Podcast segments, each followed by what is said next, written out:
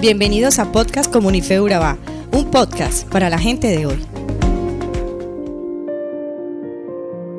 Continuando con la serie Esenciales para la vida cristiana, hoy te hablaré de la familia. En el corazón de Dios han estado siempre las familias. La Biblia todo el tiempo lo revela. Cuando le dio la orden a Adán y Eva que se multiplicaran, estaba pensando en la familia. Cuando constituyó las doce tribus de Israel, pensaba en las familias y cumplir sus promesas en ellas. En la marca de Noé su prioridad fue salvar a una familia. Génesis 18-19 revela el plan de Dios para la familia. Yo lo he elegido, estaba hablándole a Abraham, para que instruya a sus hijos y a su familia, a fin de que se mantengan en el camino del Señor y pongan en práctica lo que es justo y recto. Así el Señor cumplirá lo que Él ha prometido. Es importante mencionar que Dios es claro no solo con el comportamiento, sino también con los roles.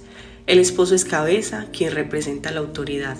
La esposa es el cuello, sujeta a la autoridad, pero cooperadora con las decisiones tomadas por su esposo. Y también el corazón de donde emana el amor. Hijos instruidos en la palabra de Dios e inspirados por el ejemplo de sus padres, en obediencia y en sujeción. Todo esto con un propósito, recibir las promesas de Dios para sus vidas y vivir conforme a su voluntad. Cumpliendo con lo anterior mencionado, la familia estará lista para ejercer un liderazgo entre la iglesia.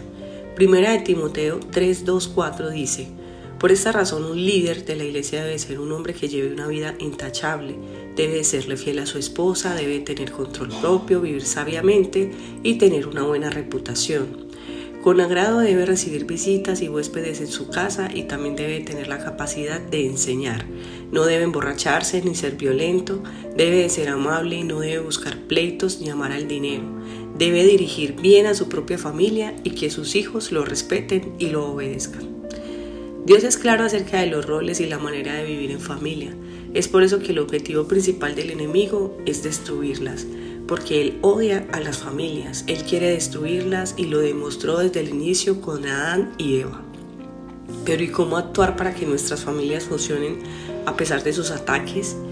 Dios quiere que construyamos un lugar seguro para que la familia funcione y no estoy hablando de una casa material, estoy hablando de la presencia de Dios en nuestro hogar y de esta manera construir un lugar seguro. Algo que debemos tener claro es que no existen familias perfectas. No debemos idealizar y mucho menos lastimarnos con las comparaciones, pues todos hemos sido quebrados en algún momento y esto hace que el vivir en familia en ocasiones se vuelva difícil, hiriente y hasta insoportable.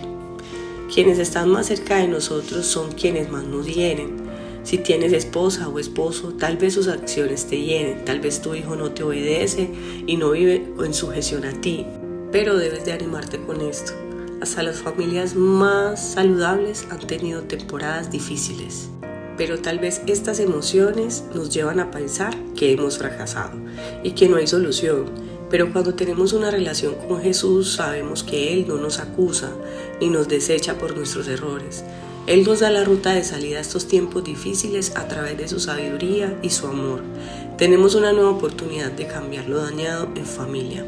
En Primera de Tesalonicenses dice así: Asegúrense de que nadie pague mal por mal, más bien esfuércense siempre por hacer el bien, no solo entre ustedes, sino a todos.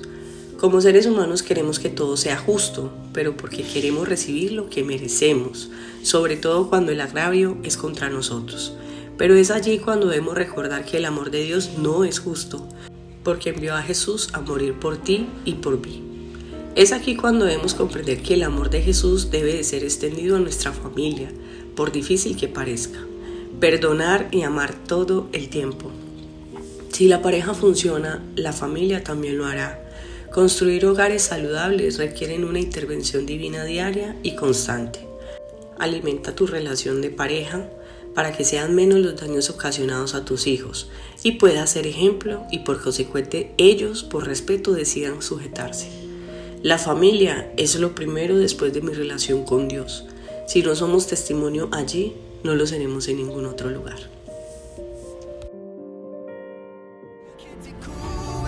Con su gracia hasta mil generaciones, tu familia y tus hijos y los hijos de tus hijos, que te cura.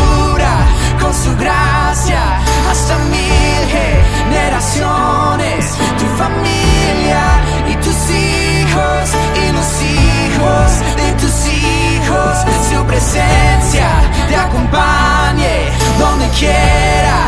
to buy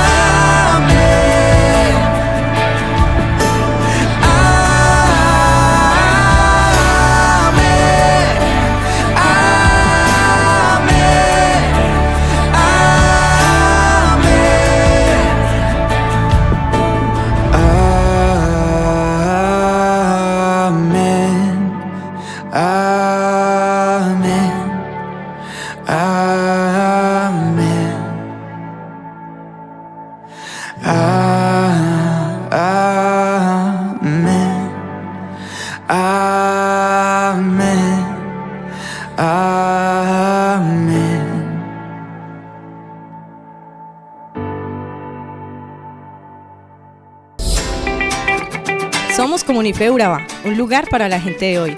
Síguenos en redes sociales como Comunife Urabá y en la web www.comunifeurabá.com. Allí encontrarás todo un contenido digital reservado de parte de Dios para ti. Nuestras reuniones miércoles 7 y 30 pm, toda una experiencia de oración y domingos 9 y 30 am destacamos la importancia de Dios en nuestra vida al compartir en familia. Te esperamos.